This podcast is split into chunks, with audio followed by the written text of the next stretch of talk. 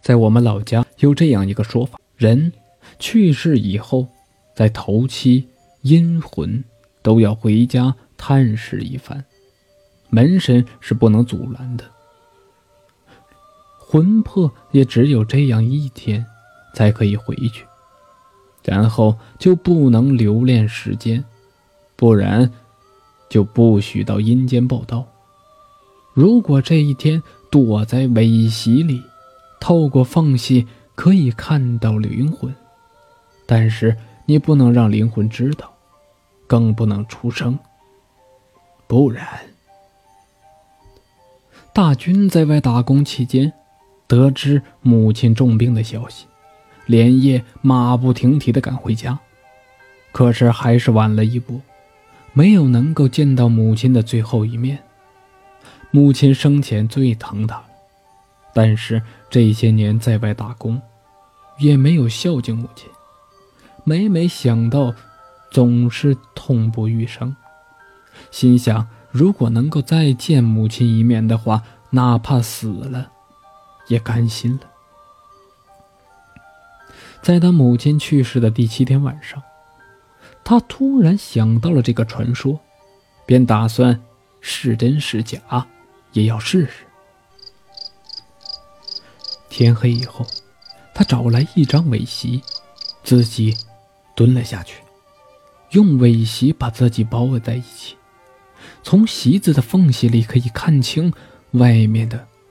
一切一切。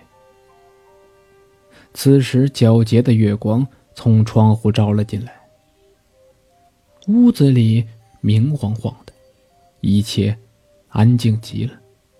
他不敢合眼，睁大了眼睛，生怕自己会错过这次机会。也不知道过了多久，他自己估计应该是下半夜了。忽然，一阵风吹了进来。他不禁打了个冷战，又清醒了几分。这时候，他看见离自己不远的地方有一个人影在晃。虽然屋里不太清亮，但凭直觉，他知道一定是母亲。那一举一动，多么的熟悉！他看见母亲在屋里来回的走着。没有一点响声。母亲抚摸着家具、镜子、电视机，最后在大军的衣服前停住了。他看见母亲拿起衣服贴在胸口。这时候，大军的眼泪再也控制不住了，他哭着喊了一声。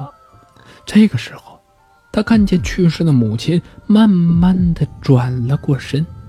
那半边血肉模糊的脸，慢慢的向他走来，最后竟然变成了一个青面獠牙的怪兽。怪兽打翻了尾席，伸出利爪抓向他，大军晕死了过去。第二天，亲戚发现大军躺在地上，脸上有五道抓痕一样的伤口。旁边是一张尾席。是的，他没有死。